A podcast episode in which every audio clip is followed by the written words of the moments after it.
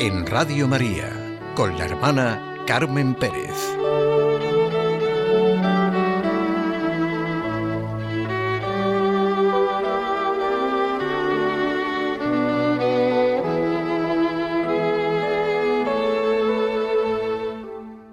Una fiesta pagana celta. Por las fechas en las que estamos, unos amigos me han propuesto que habláramos de esta mezcla que se está produciendo entre el Día de Todos los Santos, la conmemoración de los difuntos y el Halloween. Y lo hicimos fijándonos en tres momentos. Nosotros empezamos por el Halloween que está en todas partes, desde los comercios hasta en los centros infantiles, después la fiesta de Todos los Santos y luego la conmemoración de los difuntos. Vamos a hacer nosotros lo mismo. Empezamos, por lo tanto, por el Halloween por petición de padres de niños pequeños y adolescentes. La fiesta pagana de Halloween. Recuerdo que pagano, como ya hemos dicho, significa universo religioso, universo religioso en general, no cristiano. Los hombres de todos los tiempos siempre han celebrado sus fiestas con un sentido religioso, de misterio, de trascendencia. Y, por ejemplo, vieron en las estaciones, sobre todo en las estaciones fecundas, algo sagrado, y como es lógico también en los alimentos.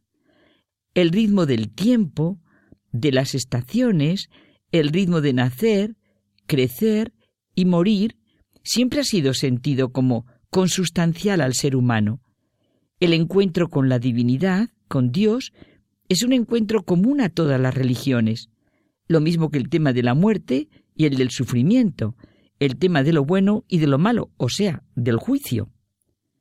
Un hombre sencillamente religioso, no ya cristiano, no puede soportar, por una especie de instinto fundamental, prescindir de la presencia del misterio en la naturaleza y en los momentos esenciales de su vida nacimiento, matrimonio, dolor, muerte.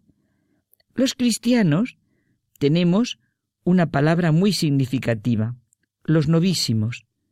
Las cuatro últimas situaciones del hombre, muerte, juicio, infierno y gloria.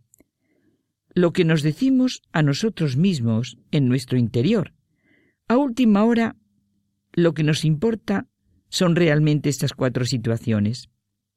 Situaciones últimas, de aquí viene la palabra escatología, del griego eschatos y logos, tratado de lo último, el conjunto de todo lo referente a la vida del más allá como consecuencia de lo que vivimos en el más acá. Y realmente en los inicios a esto respondía la celebración del Halloween.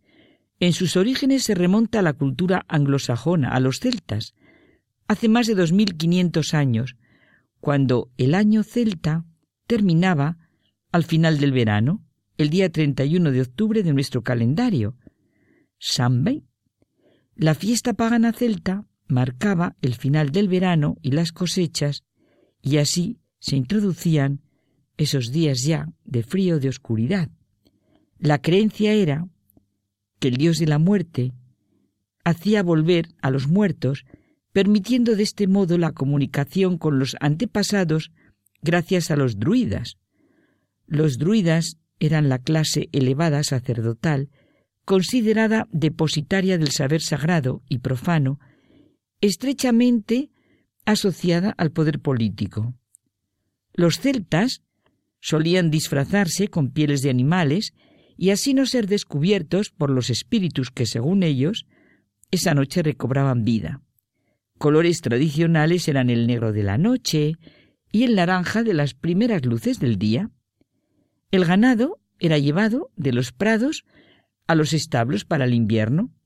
Ese último día se suponía que los espíritus podían salir de los cementerios y apoderarse de los cuerpos de los vivos para resucitar, pedirles alimentos y maldecirles. Les hacían víctimas de conjuros si no accedían a sus peticiones. ¿Me das algo? o te hago una travesura, que es la traducción del tricotri, o sea, truco, traco, truco o trato. Para evitarlo, los poblados celtas ensuciaban las casas y las decoraban con huesos, calaveras y demás cosas desagradables, de forma que los muertos pasaran de largo asustados. Es una fiesta asociada a la venida de los dioses paganos a la vida.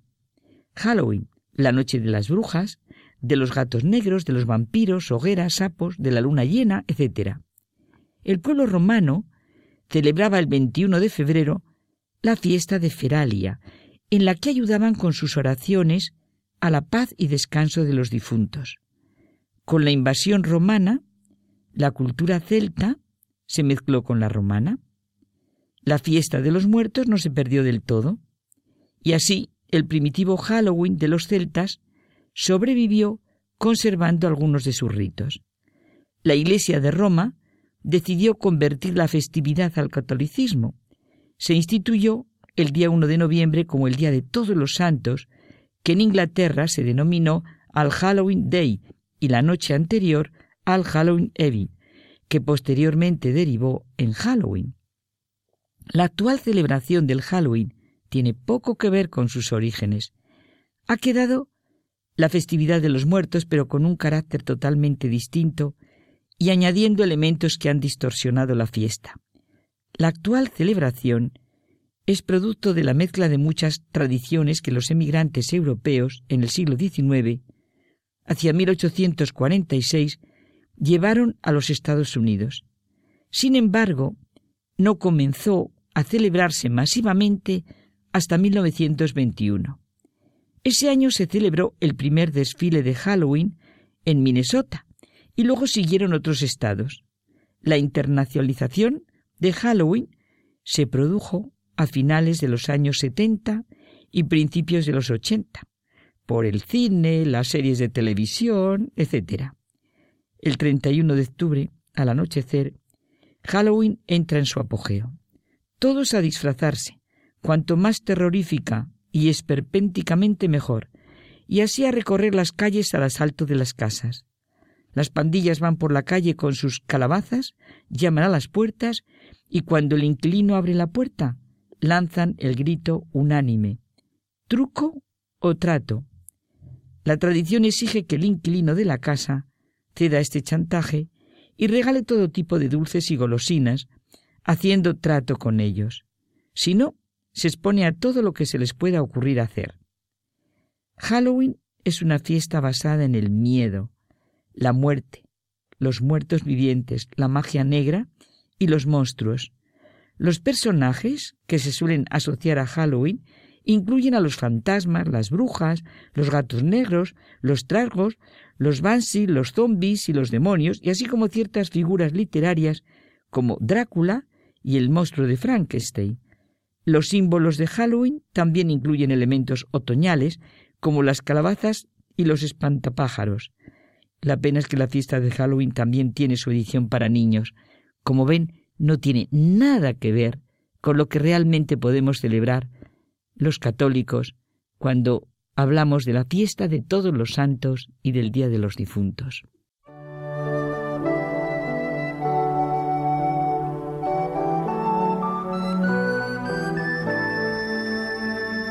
Pinceladas en Radio María con la hermana Carmen Pérez.